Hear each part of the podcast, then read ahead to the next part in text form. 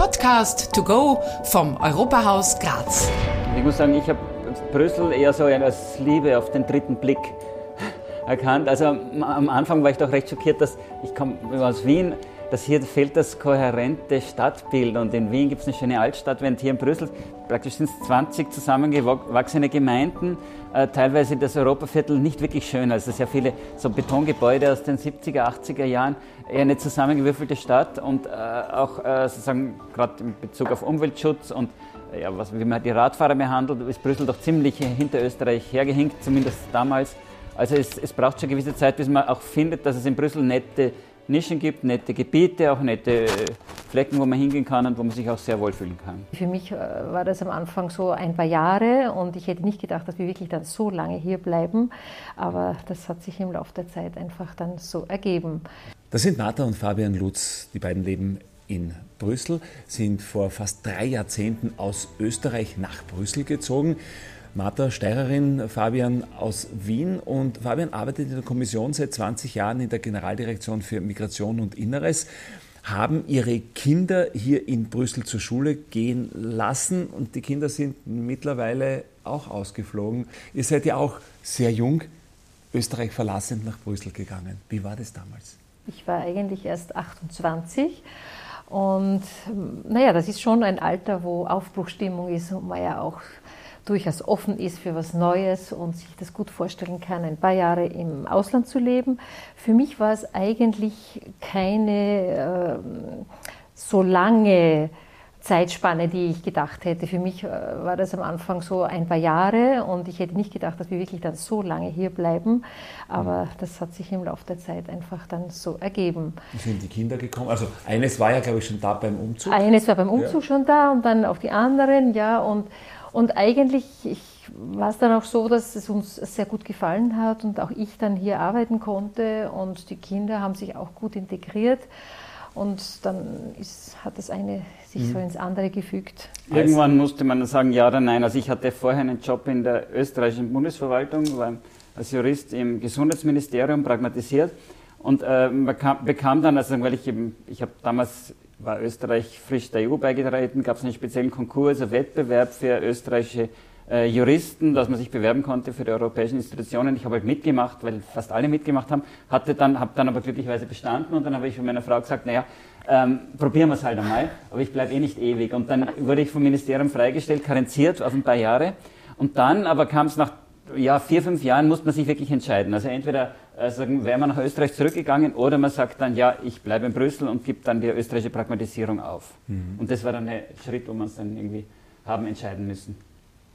Als die Kinder dann da waren, muss man das Familienleben natürlich hier auch anders planen. Ich gehe mal davon aus, äh, in Österreich hat man andere soziale Absicherungen, man hat vielleicht Eltern, Großeltern.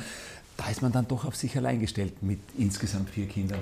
Ja, das, das stimmt, das stimmt. Äh, wir haben keine Großeltern gehabt, obwohl, wenn irgendwie schwierige Situationen waren, sind sie immer gekommen. Sowohl die Mama von Fabian als auch meine Eltern, da konnten wir immer auf sie zählen, aber so am Abend, also das war schon schwierig und auch das Vertrauen zu jemandem aufzubauen, mhm. den man überhaupt nicht kennt, wenn man seine Kinder äh, dem überlässt, das braucht auch Zeit, aber wir haben auch da Glück gehabt und eigentlich eine sehr nette Person gehabt, die vom ersten bis zum letzten mhm. Kind uns immer, äh, ja, uns, die uns geholfen hat. Und äh, die Kinder haben sie wie eine Großmutter eigentlich auch gesehen und auch heute noch mit ihr Kontakt.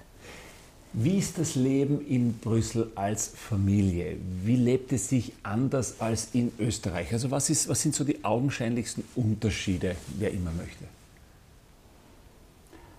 Im Prinzip würde ich sagen, gibt es gar nicht so viele Unterschiede. Also man macht genauso Ausflüge am Wochenende. Das ist eine Frage, lebt man in der Stadt oder am Land? Hier, also ich bin, komme aus der Stadt, ich bin in Wien aufgewachsen und hier Brüssel ist auch eine Stadt und da, ja, unter, Tags, unter der Woche geht man ins Büro und am Wochenende macht man Ausflüge und die Kinder haben Freunde und besuchen sich gegenseitig. Also letztlich ist nicht viel anders. Ein bisschen die sprachliche Barriere auch am Anfang doch, dass man sich zurechtfinden muss, aber da gewöhnt man sich dann dran und die Alltagssprache, das, die hat man auch relativ schnell drin. Also von dem, vom ganz normalen Leben her ist eigentlich, würde ich sagen, gar nicht so viel Unterschied. Aber Alltagssprache ist Französisch in jedem Fall? Eben, ja, also wenn man Straßenbahn nimmt oder so, ist hier, Brüssel ist offiziell zweisprachig, aber ja. zu 90 Prozent wird eben Französisch gesprochen de facto. Also. Und an diese Alltagssprache muss man sich gewöhnen. Familiensprache war aber nicht Alltagssprache dann sozusagen? Nein, Familiensprache war immer Deutsch. Also ein bisschen anders finde ich ist es schon, weil eben dadurch, dass die Kinder in die Europaschule gegangen sind, sie ja auch äh, dort ihren Freundeskreis hatten und die Kinder, die in der Europaschule sind, eben ganz verstreut auch irgendwo in Brüssel oder auch außerhalb von Brüssel wohnen. Das heißt, bei einer Geburtstagsfeier geht man nicht einfach ein paar Häuser weiter, weil alle in der Nachbarschaft in der gleichen Schule sind, sondern da sind wir schon immer am Wochenende mit dem Auto einmal den dorthin, den dahin bringen. Also das ist dann schon. Bei vier ist das dann schon eine logistische ja, Herausforderung. Also das ist schon, würde ich sagen, ein kleiner Nachteil. Sie waren zwar immer im belgischen Kindergarten, aber dann eben in der Schule sind sie in der Europaschule gewesen und dadurch hat sich das auch nicht wirklich so weiter vertieft, die Beziehungen zu den belgischen Kindern. Mhm. Und ein bisschen, würde ich sagen, war es auch nicht immer so ganz einfach, weil die Belgier sind zwar sehr tolerant und offen, aber dadurch, dass in Brüssel so viele verschiedene Nationalitäten leben, sind sie auch sehr viel unter sich. Also sie sind freundlich und man hat Kontakt, aber jetzt vielleicht nicht ganz so interessiert, unbedingt jeden, der jetzt im Nachbarhaus äh, einzieht, sofort näher kennenzulernen, weil das so eine große Fluktuation ist. Ich denke, die haben da auch oft sehr viel Erfahrung schon, dass permanent die Nachbarn wechseln und darum die Belgier auch sehr viel unter sich sind und gar nicht so offen unbedingt die Kinder miteinander dann aufeinander zugehen. Wie lange sind Sie schon hier in diesem, in diesem Haus? Haus ja? ähm, 22. 23 Jahre. Ja. Also auch schon wirklich mhm. sehr, sehr lange. Apropos unter sich, ist man auch in Brüssel unter sich als Österreicherin, als Österreicher? Gibt es hier so eine österreichische Community, wo man sich. Es gibt schon viele. Es gibt eine steirische Community und eine österreichische Community. Äh, es gibt nette Leute, mit denen man sich gerne trifft und Leute, ja, die sind auch nett. Ähm, und wahrscheinlich auch wie überall. Und äh, es ist aber so, grad, also ich muss sagen, hier Brüssel habe ich sehr stark auch die Deutschen schätzen gelernt, weil doch die gleiche Sprache ist und als Österreich hat man immer ein bisschen Vorbehalte äh, gegenüber den Deutschen, aber hier sehr viele wirklich nette, auch deutsche Kollegen, Freunde, Eltern von Schulkollegen meiner Kinder. Also ich habe sozusagen meine Perspektive gerade hier in Brüssel äh, gegenüber Öst äh, Deutschland stark erweitert auch. Mhm.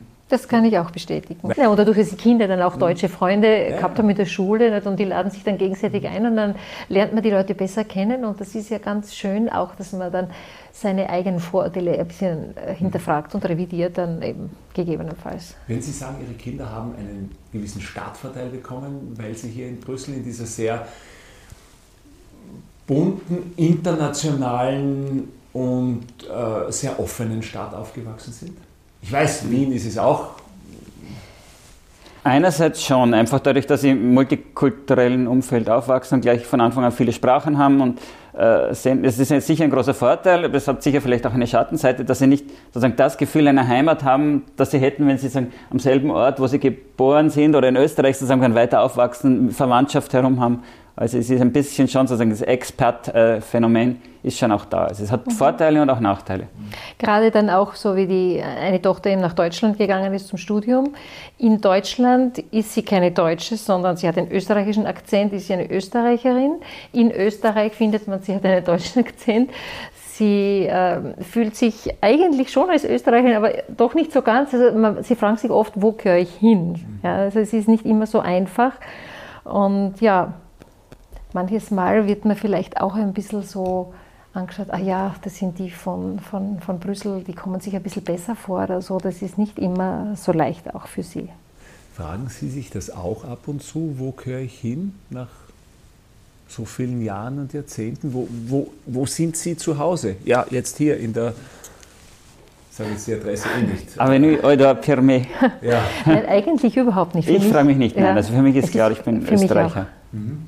Absolut. Heißt natürlich auch dann nach Ablauf der Zeit, die ja jetzt schon mehrfach prolongiert wurde, äh, geht es aber nach Hause wieder dann irgendwann nach Österreich. Ja, so ist es. Auf jeden Fall. Wir haben heute auch die Lia Gobier mit. Ähm, sie ist Teammitglied äh, im Europahaus äh, Graz und die Lia macht eigentlich etwas, was man als junger Mensch sehr gerne macht. Man postet, man macht die Öffentlichkeitsarbeit fürs Europahaus Graz und Lea, du lebst aber in Amsterdam, studierst in Amsterdam. Wenn du dir diesen Fall hier jetzt hernimmst, als junger Mensch ins, ins Ausland zu gehen, du hast es ähnlich gemacht. Wie geht es dir, wenn du das ein paar Jahrzehnte später vielleicht äh, dir überlegst, wie wird das bei dir sein? Wirst du vielleicht auch irgendwann einmal hier landen oder was sind so die Pläne, die du hast? Also ich muss sagen, ich habe jetzt des Öfteren nicken müssen bei den Antworten, weil ich sehr viele Sachen sehr gut nachvollziehen kann, ähm, wenn es um Zugehörigkeit geht oder um ähm, die Deutschen wertschätzen zu lernen ähm, bezüglich der Sprache. Ähm, wo ich mich sehe nach meinem Studium, das ist eine sehr gute Frage. Dadurch, dass ich ähm, naja, im Bachelor eh Europawissenschaften studiert habe und im Master mhm. jetzt Europarecht speziell, denke ich, ähm, führen sehr viele Wege nach Brüssel. Genaueres weiß ich Wird noch nicht. Wird man dann sehen, genau. wenn der Masterabschluss da ist und ja. dann kann es durchaus sein. Brüssel also durchaus auch eine lebenswerte Stadt. Ich meine, wir kennen jetzt die Altstadt, wahrscheinlich als Tourist kennt man die gleich einmal, man ist ja da relativ schnell durch, aber ist das, ist das eine, man sagt immer, Wien sei die lebenswerteste Stadt Europas. Aber nicht von den Bewohnern ja, in Wien. Ja.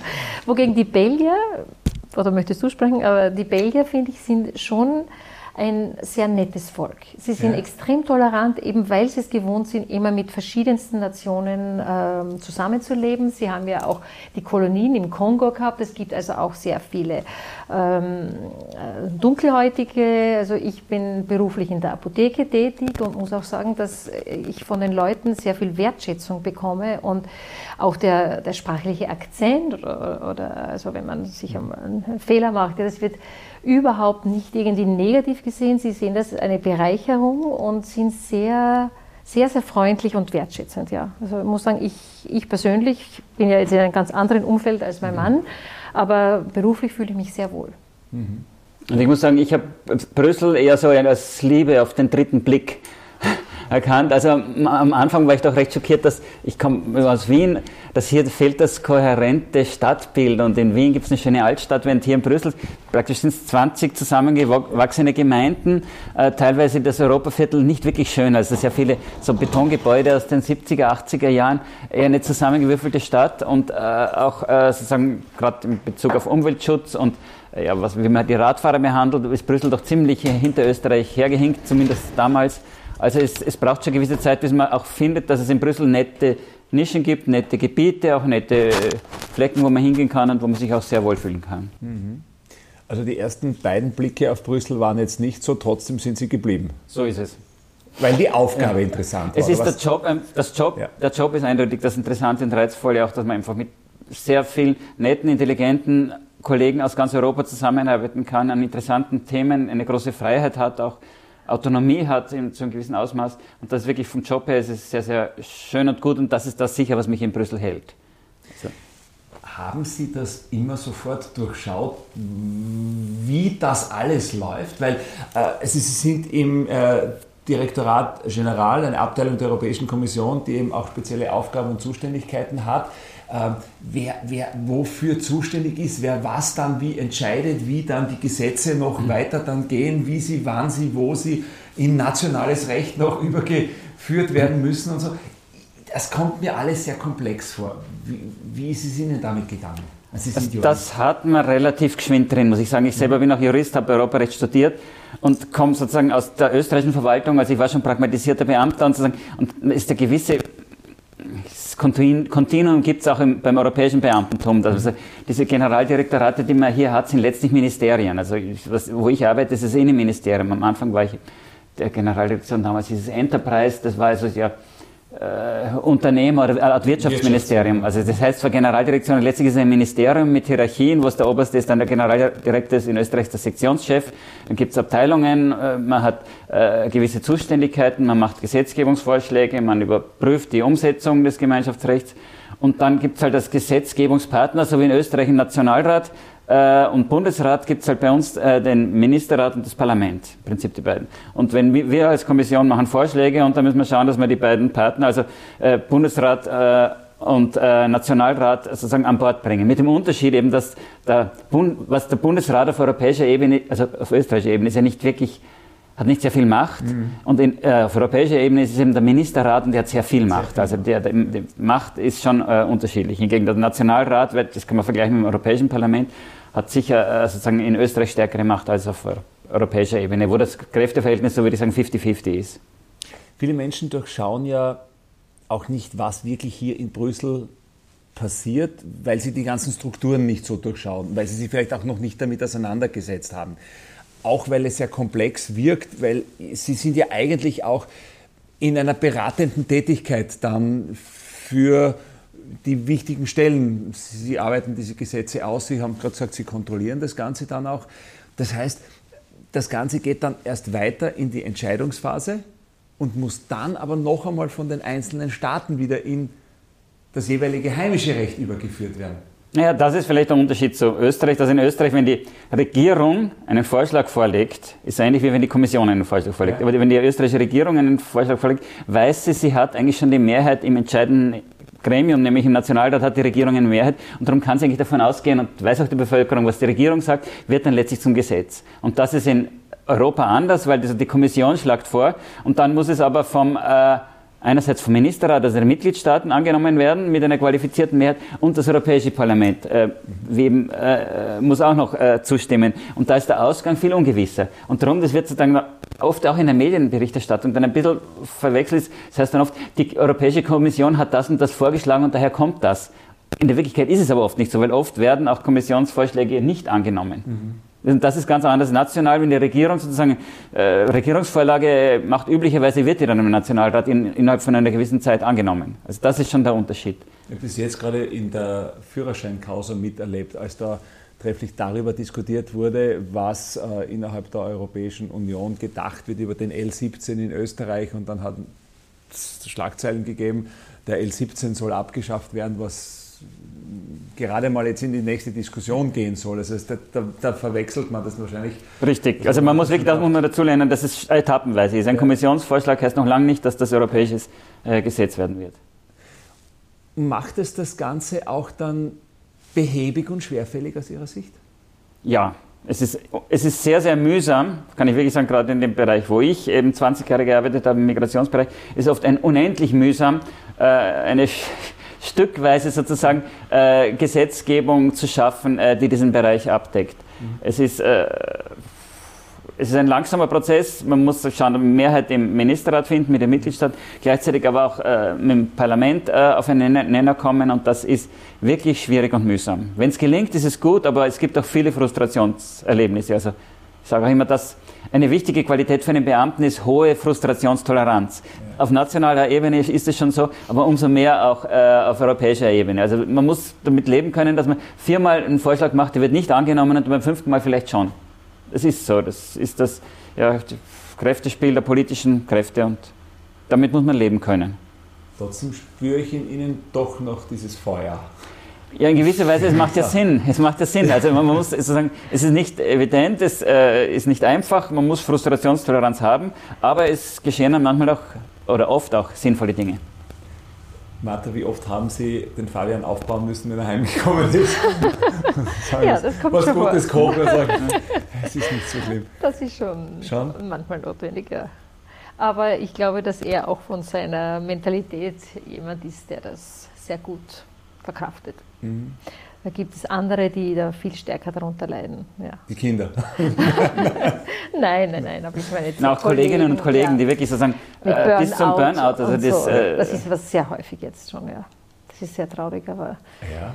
die das einfach dann persönlich irgendwie dann, weil sie so viel hineinstecken, so viel Mühe und so weiter, dass sie das persönlich nicht verkraften. Man sagt ja, diese ganze Burnout-Thematik kommt ja daher, dass man für eine Sache brennt und dann gar nicht merkt, wie sehr man in der Sache aufgeht und irgendwann einmal. Und dann, dann tief frustriert wird. Also genau, ja. Man kann einen super Vorschlag ausarbeiten, ja. beispielsweise als Beamter. Alle Argumente sprechen dafür, logisch spricht alles dafür und da muss man einfach damit leben können, dass das sachfremden Argumenten nicht angenommen wird. Mhm. Und äh, das ist oft schwer zu verkraften. Wahrscheinlich auch schwer zu verkraften, wenn man gerade in der heutigen Zeit auch sieht, in Ihrem Fall jetzt, äh, wie, wie Migrationsströme nach ganz egal, wo sie ankommen, ob es Griechenland, Italien sind, und man arbeitet an Lösungen und dann malen die Mühlen halt so langsam, wie sie halt malen, aber man kann es halt auch nicht beschleunigen. Und das ist ein besonders komplexer Bereich. Wir haben vorher schon darüber gesprochen, insbesondere weil im Bereich Migration so viel Emotionen mitschwingen. Mhm. Also man kann eigentlich über Migration kaum emotionsfrei sachlich diskutieren, weil sofort ganz stark äh, äh, auch sachfremde Emotionen mit, mit reinkommen. Also das ist wirklich ein mhm. äußerst komplexer Bereich. Lea, warum frage ich jetzt auch gleich, hast du als junger Mensch gerade dir dieses Thema auch ausgewählt? Lea möchte Sie wieder heute gerne zu diesem Interview mitkommen, weil es eben Ihr Thema ist auch.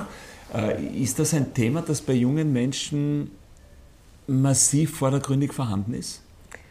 Ähm, ich denke, es ist besonders, ja, also in meinen Kreisen ist es besonders ähm, immer ein sehr emotionales Thema, aber ich denke mal, es ist für jeden ein relativ emotionales Thema.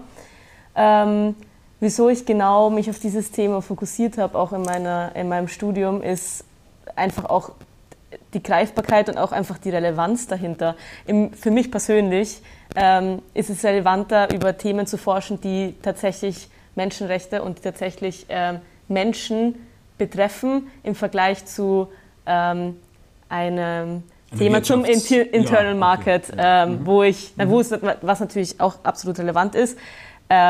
Ist aber einfach nicht so, nicht so greifbar für mich und nicht so interessant, weil ich einfach gern die Menschen dahinter sehe, hinter dem, was ich akademisch mache. Was mhm. ein Vorteil, aber auch ein Nachteil sein kann, denke ich. Mhm. Es ging uns auch beim Podcast To Go fürs Europahaus Graz gerade darum, auch den Blick hinter die Kulissen, die Menschen sehen, die da jetzt an diesen Werken arbeiten und deswegen sind wir froh, dass wir heute hier zu Gast sein dürfen. Äh, wie dieses kleine Haus, wenn ich es nur kurz beschreibe, es ist eine, es ist eine kleine, mit so einem kleinen, kleinen Gartenanteil, äh, also sehr, sehr heimelig.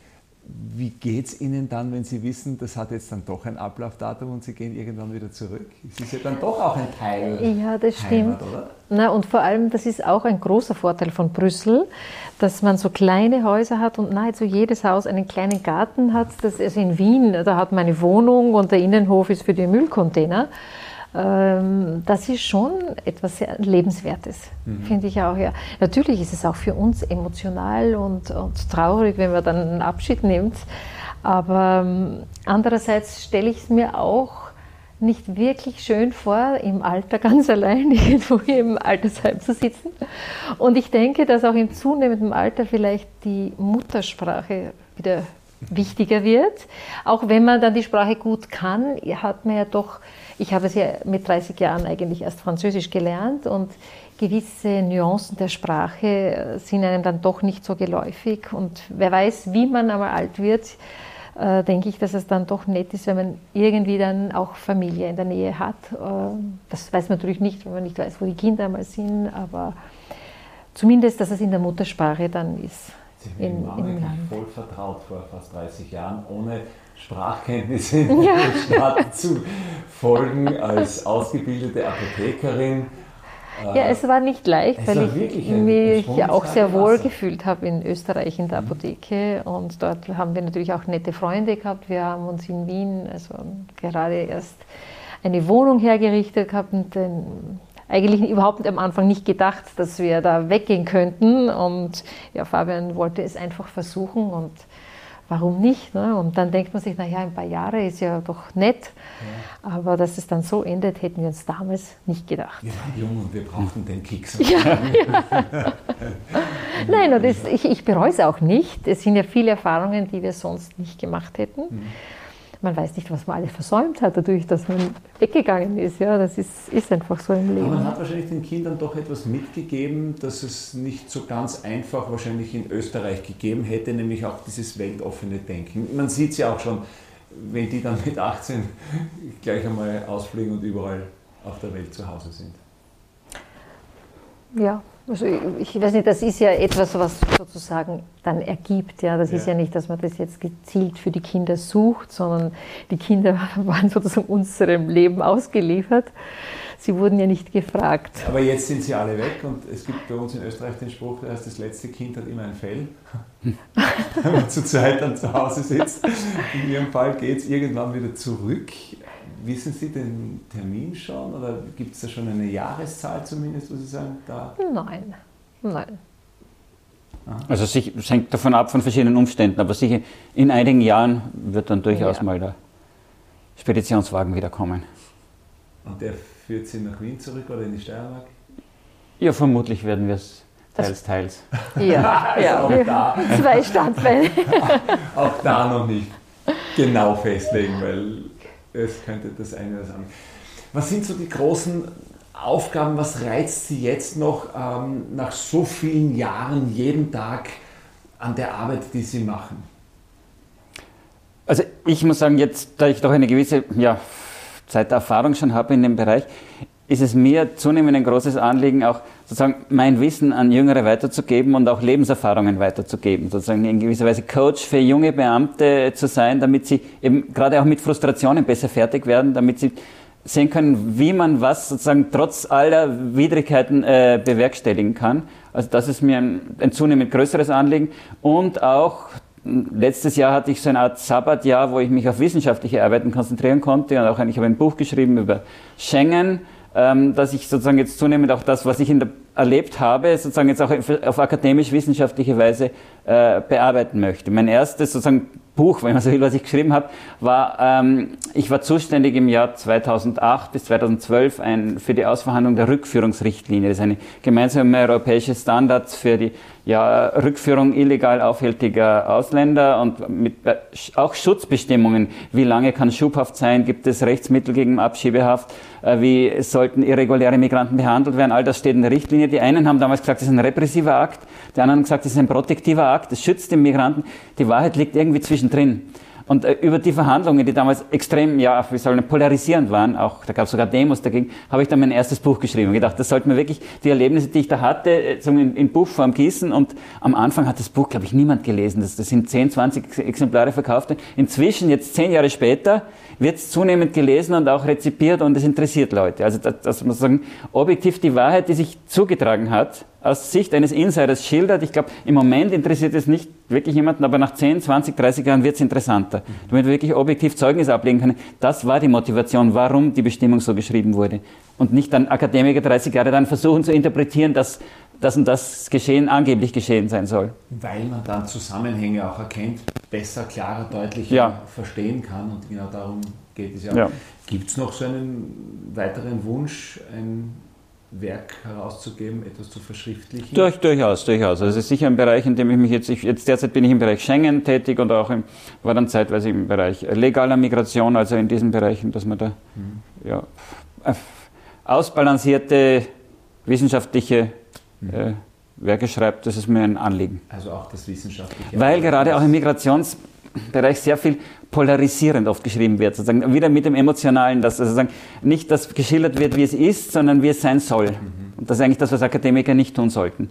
Oder, oder, wenn sie es tun sollten, dann, oder wenn sagen. sie es sagen, dann sollen sie offen sein mit den dahinterstehenden Werten. Ja. Wer gibt das vor, was sein soll oder was sein darf? Das ist ja, auch immer so schwierig. Das haben wir schon in Österreich im ersten Semester im Just-Studium gelernt. Man darf sein und sollen nicht verwechseln. Das ist das Wichtigste. Lea, Hast du noch Fragen? Ich habe eine Frage, die hätte ich habe auch eine Frage. An. Ja, bitte. Und zwar, wie ähm, sehr würden Sie sagen, ist Ihr Studium in Ihrer Arbeit reflektiert? Beziehungsweise wie viel von Ihrem Studium verwenden Sie tatsächlich noch in Ihrer Arbeit? Also ich muss sagen, eigentlich sehr viel. Gerade also, gerade das österreichische Rechtsstudium, das Positivistische, wo sozusagen wirklich sozusagen eine klare Konstruktion ist, also das hat mich sehr stark geformt und das ist auch nach wie vor gegenüber Kollegen aus anderen Staaten, äh, äh, die mit mir gemeinsam an juristischen Texten arbeiten, ist es doch ein Element, wo ich sehe, dass das österreichische Justum eigentlich ein großer Vorteil ist, weil man wirklich gelernt hat, klar strukturiert zu denken. Eine Norm ergibt sich aus der anderen. Sozusagen nicht eher, manche anderen haben mehr das Common Law Approach, so diffus, es gibt das Gute, schöne, Gerechte, was dann irgendwie in die Gesetzestexte einfließen soll. Während der Österreicher hat gelernt sozusagen, es ist das, was im Gesetzbuch steht, ist mal der Text und wir konstruieren das wie in der Mathematik. Und das hilft. Das hilft tatsächlich. Mhm bei Ihnen wahrscheinlich das Gleiche in der Apotheke. das, das Wunderbar, ja. Das ist in Österreich genauso wie es auch hier. Es gibt schon Unterschiede, aber im Großen und Ganzen ja. Die Medikamente also, heißen ein bisschen anders vielleicht, oder? Ja, wobei das zunehmend jetzt ja durch die ganzen äh, Generika immer einfacher wird, weil man dann ja ohnehin nur mehr den Namen vom Molekül äh, auf die Packung schreibt. Ja. Aber in den magistralen Zubereitungen gibt es noch große Unterschiede, würde ich sagen. Es wird viel mehr noch an Salben und Kapseln und solchen mhm. Dingen hier produziert als in Österreich. Also ja. ja. Also auch ein, eine schöne Bereicherung. Ja, absolut, absolut. Nein, muss ich wirklich sagen, ich, ich, mir gefällt der Bereich sehr gut. Mhm. Martha und Fabian Lutz. Der Fabian ist jetzt gerade Richtung Küche gegangen, irgendwas kontrollieren. Alles noch in Ordnung? Alles in Ordnung, alles im Griff. Ich sehe hier, und das ist meine letzte Frage, ich sehe hier eine Harfe und ich sehe einen Flügel. Machen Sie Hausmusik? Wer spielt was? Ja, natürlich. Also uns ist die Musik immer ein großes Anliegen gewesen und bei vier Kindern kommen da schon einige Instrumente zusammen.